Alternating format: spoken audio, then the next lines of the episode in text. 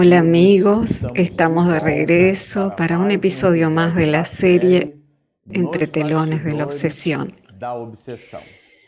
Usted que nos está acompañando en el canal recordará que si usted asistió al episodio anterior, nosotros finalizamos el capítulo primero, uno de los 16 capítulos de esta obra, hablando de la familia Suárez. Manuel Filomeno de Miranda abre el capítulo primero en una reunión mediúnica pero específicamente deducimos que es una reunión de desobsesión por el tenor que ella tiene. Una reunión con miras al amparo espiritual que tiene como mentor en el mundo espiritual al alma noble del bienhechor Saturnino, que comanda un panel, el cual Miranda llama de entre telones. Y Divaldo nos dijo ahora cuando estuvimos acompañándolo en el periplo de Río de Janeiro que completada la obra escrita por Miranda, después de finalizada, la tituló. Entonces, entre telones de la obsesión es todo aquello que sucede en el mundo espiritual y nosotros no lo observamos. Y ahí él comienza con ese entretelón y él presenta el drama de la familia Suárez a través de una reunión mediúnica, a través de una reunión de desobsesión. Y finalizamos ese primer capítulo con ese panorama, con ese proscenio que Miranda lo presenta. Pero si creíamos que en el capítulo 1 se trataba de una reunión mediúnica, en el segundo capítulo, el cual Miranda lo titula Socorro Espiritual, es también una reunión mediúnica. Entonces la obra nos trae a nosotros que la compañera Amalia, que es una de las hijas de Doña Rosa, envuelta en la trama espiritual, ella participa de la reunión mediúnica. Doña Rosa permanece en su casa porque su hija se había ido de la, del domicilio después de una pelea con su padre Mateo. Y la madre muy afligida, porque se trataba de un adolescente huyendo de su casa no sabía dónde estaba.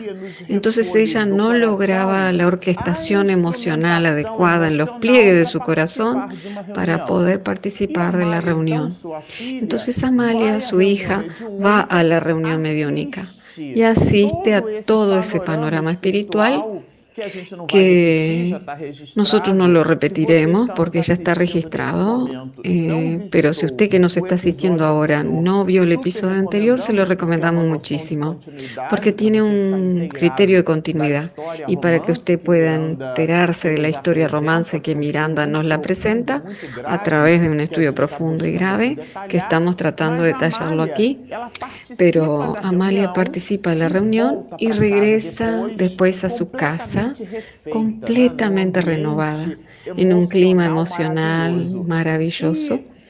Y debido a que Manuel Filomeno Miranda, además de ser un verdadero periodista del mundo espiritual a semejanza de André Luis, él es un poeta, miren cómo describe la forma en la cual llega Amalia. Cuando volvía al mirar el firmamento, o sea, la bóveda celeste, tuvo la impresión de que en la transparencia de la noche leve, los astros, luciendo a lo lejos, le señalaban promesas de paz, cantando en salmos inmateriales que parecían poemas de amor en tono de confianza hacia los divinos designios. Aquí nosotros percibimos la sensibilidad de Manuel Filomeno de Miranda, la forma como él escribe, la manera dulce con la cual él adorna este cuadro maravilloso de esta historia romance. Así como lo citamos, este capítulo es el desarrollo de la reunión mediúnica tenemos a Amalia regresando a su casa con un panorama espiritual completamente diferente. Y nosotros recogeremos las siguientes puntualizaciones producidas por el propio Miranda.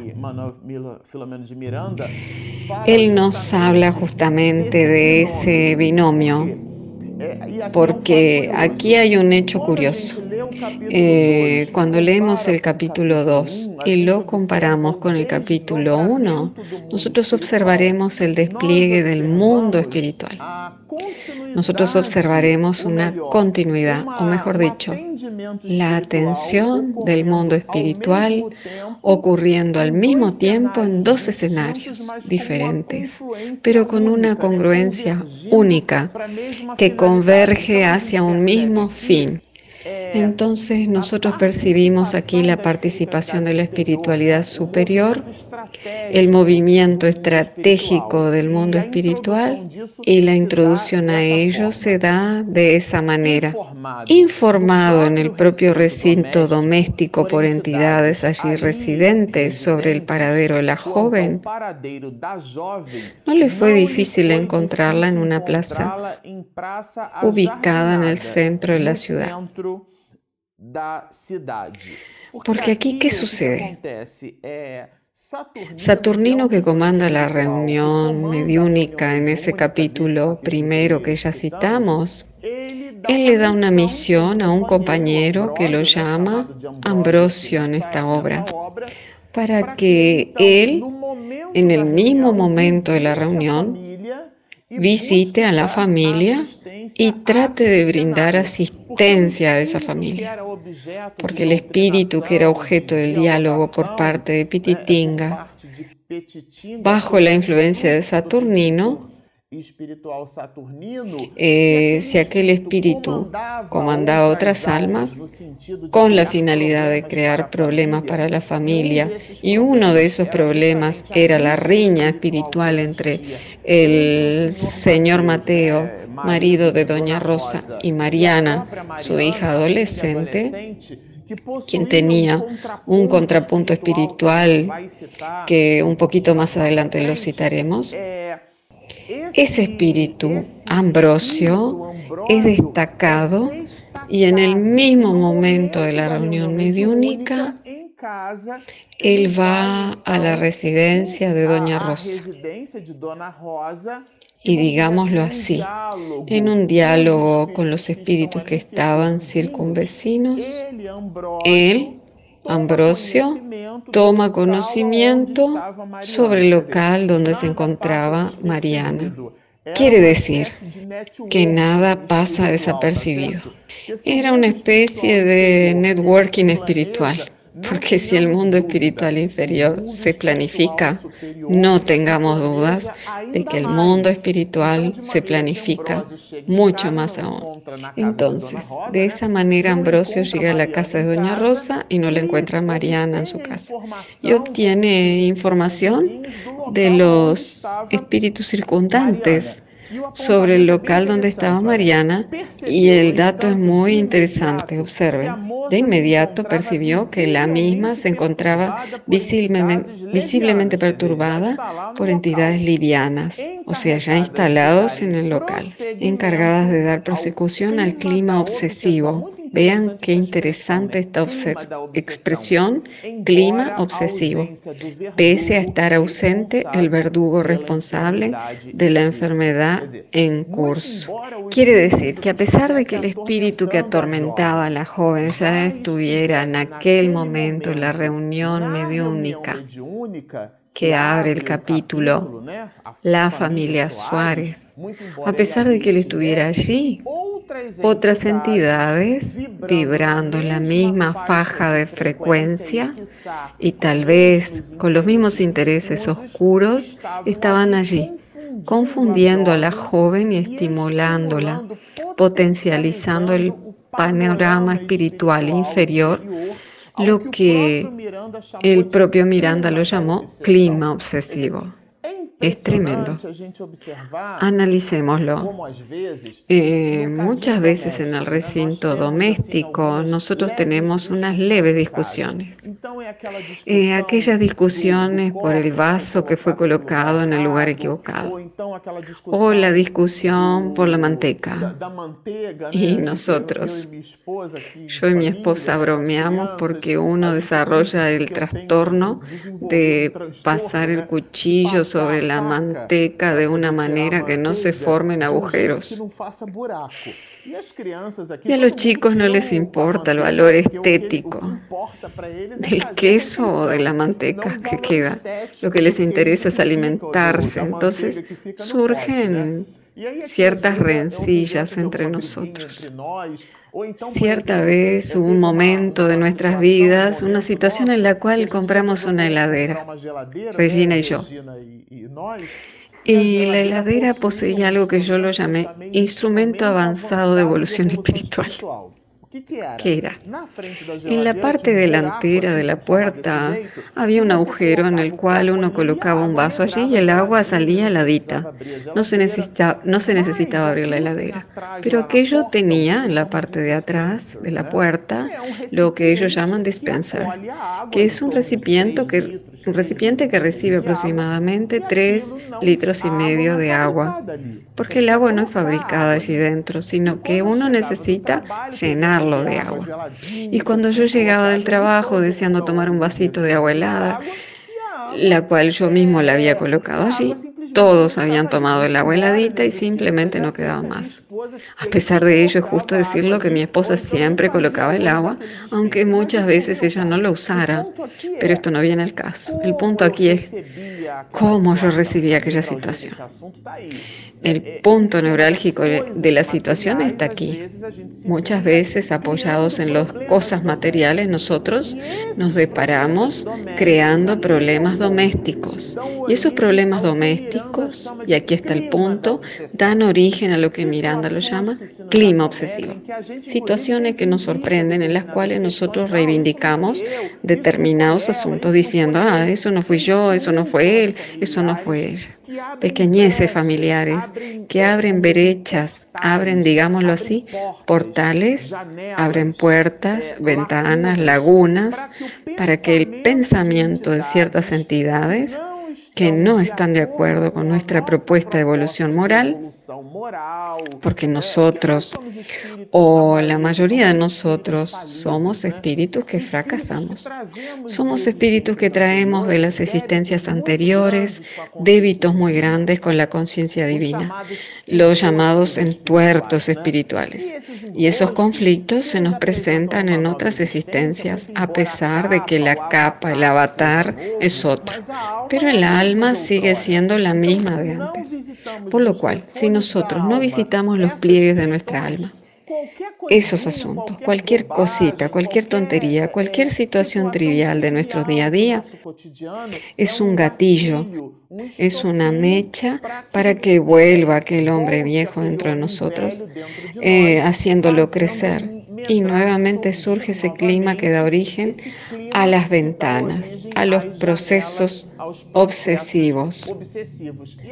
La discusión del señor Mateo con Mariana fue justamente la mecha para que ella buscara, bajo la influencia de esas entidades malhechoras, la necesaria sintonía para que peleara, para que se fuera de su casa, para que ella creara ese enorme tormento familiar y este a su vez trajo una serie de consecuencias. Pero prosigamos. Aquí nosotros observaremos la interesante puntualización de Miranda cuando nos dice así.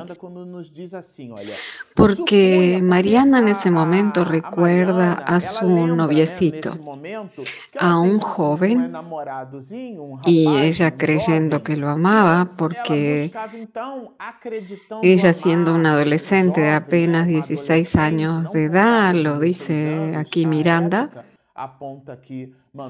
eh, lo busca para huir de su casa. Y él, el, novio, trabajaba en un comercio y había toda una situación en la cual él tenía que arreglárselas para salir y poder encontrarse con Mariana en la plaza. Entonces, algo así. Suponía amar al joven, a su noviecito. No obstante, reconocer en él los desvíos habituales que hay en aquellos que son indiferentes al deber y la dignidad Mirando de una manera muy modesta, muy sencilla y al mismo tiempo augusta, como hicimos hincapié en citarlo al comienzo de este episodio, él adorna de una manera muy elegante, pero insiste en destacar aquí con palabras dulces que el joven no era un chico fiel a la chica. Y eso incluso era motivo de preocupación por parte de doña Rosa, porque ella percibía que el interés del joven era simplemente un interés material.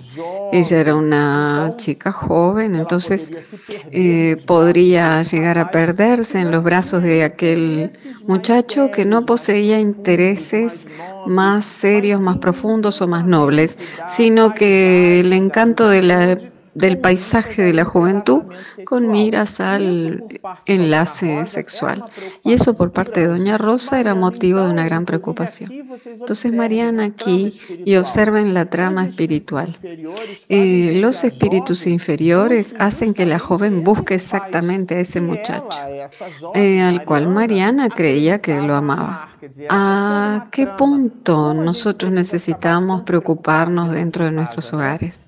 Y cierto, y la verdad, la tesis no es mía, sino de Jesús, quien es fiel en lo poco, lo será en lo mucho. Entonces son las primeras actitudes, las pequeñas, las pequeñitas dentro del recinto doméstico eh, que resultarán en grandes resoluciones y muchas veces para toda la vida. Ella sabía que su madre desaprobaba aquella unión afectiva por constatar que él, el muchacho, era corrompido y liviano al punto de vivir experiencias comprometedoras. Entonces era justamente ese telón de fondo. Tal vez el que provocaba que doña Rosa se sintiera cada vez más preocupada, porque la joven se fue del hogar y el espíritu Ambrosio entonces llega en ese instante y se acerca la joven en la plaza pública. Observen qué interesante esto como primera providencia y a la cual yo la considero fantástica. porque eso nos demuestra que Dios sirve a las criaturas a través de las propias criaturas. Y de qué manera Él sirve. Miren qué interesante la primer providencia de Ambrosio. Eh, como primera medida, el vigilante mensajero procuró evitar que Adalberto, el novio de, la, de Mariana, buscara a su novia propiciándole un malestar súbito por medio de la aplicación de fluidos en el centro cardíaco. Eh, cuando yo leí esto, recordé inmediatamente aquella pregunta clásica para todos nosotros quienes estudiamos el espiritismo. ¿Ejercen influencia los espíritus sobre nuestros pensamientos? Ejercen influencia a tal punto que de ordinario son ellos que os dirigen. Porque el joven en distonía mental y emocional permitió que Ambrosio plan estratégico diseñado por el plano espiritual superior. Y no seamos ingenuos. Miranda aquí nos relata el hecho, pero la previa, la planificación de ese hecho, ya estaba totalmente diseñada en el mundo espiritual superior. Entonces Ambrosio se aproxima a la familia, descubre dónde está la chica, visita el campo mental del joven y le, produce el efecto de la indigestión, el malestar, eh, a tal punto que no puede ir a buscar a la chica. Observen qué interesante. Pero continuemos porque el material es muy rico. Él dice así. En forma intuitiva sintió la imperiosa necesidad de salir a la calle como si estuviese teleguiada y encontró a la joven que sola esperaba a su compañero. Disculpen, yo salté aquí una parte, pero ya la corrijo.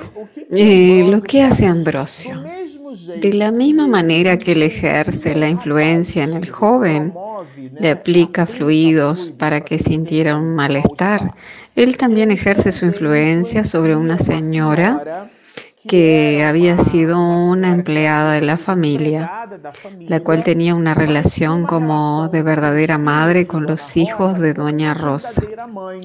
Entonces, esa entidad espiritual, ese bienhechor, ese mensajero de lo alto, Ambrosio, destacado por Saturnino, que en ese momento nosotros percibiremos que por la manera en la cual menciona Miranda, en paralelo con la reunión mediúnica, está Ambrosio con la familia eh, asistiéndola. Él produce una especie de intuición a doña Aurelina que es la empleada doméstica, la servidora de aquel hogar, para que ella tuviera una intuición. Por eso lo leí aquí. En forma intuitiva sintió la imperiosa necesidad de salir a la calle.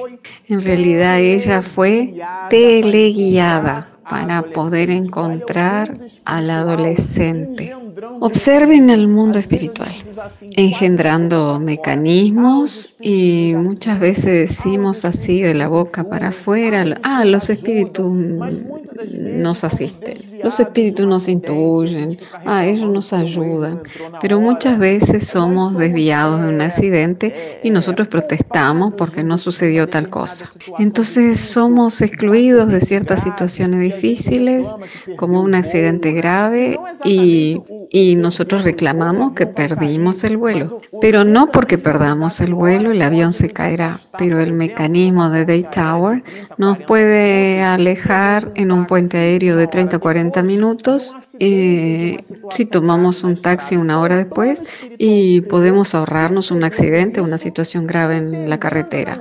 Por lo tanto, el plano espiritual superior, percibiendo eso, comprendiendo que aquel hecho no forma parte de las circunstancias de nuestra nuestras pruebas, ellos nos alejen, nos alejan de aquellos recursos. Eso está muy claro aquí. Eh, solo que e, aquí se agrega además un drama como telón de fondo y es muy importante que nosotros podamos deducirlo. Entonces, nuestra complexión moral determinará el grado de influencia de la sintonía o de la distonía que poseemos con el mundo espiritual. Por eso Kardec, en la traducción de Guillaume Ribeiro del francés clásico hacia la lengua portuguesa, él usa la palabra influencia. Entiéndase aquí que la influencia es un elemento neutro. Si nosotros vibramos en positivo, estaremos en la franja de frecuencia de los espíritus nobles que quieren nuestro bien. Entidades buenas, bienhechoras, que nos ahorrarán nuestras, que no nos ahorrarán nuestras pruebas.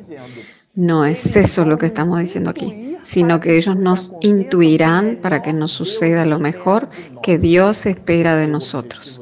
Porque el objetivo de la vida es que tengamos una gran enseñanza con miras a nuestro propio progreso. Pero si estamos en la irascibilidad, en el odio, en la envidia, en la lujuria, vibramos en una franja de frecuencia que entramos en distonía con las entidades bienhechoras y en sintonía con las entidades que no quieren nuestro propio bien o que vibran en la faja de frecuencia que elegimos sintonizar.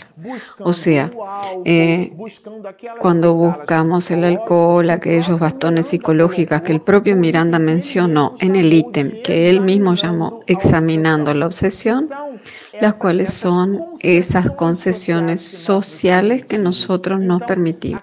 Eh, por lo cual aquella mirada dirigida hacia la libido, de, desde los hombres hacia las mujeres o desde las mujeres hacia los hombres, es aquella visión materialista de la vida en la cual creemos que la razón de vivir es nuestro empleo distanciándonos de la familia. Ayer mismo comentábamos con un colega de trabajo esa gran paradoja que vivimos. Él me decía, el joven este, no es espírita y en esa reflexión que él mismo hizo en el diálogo del trabajo, él decía, Ah, colega, ¿cómo está el desafío?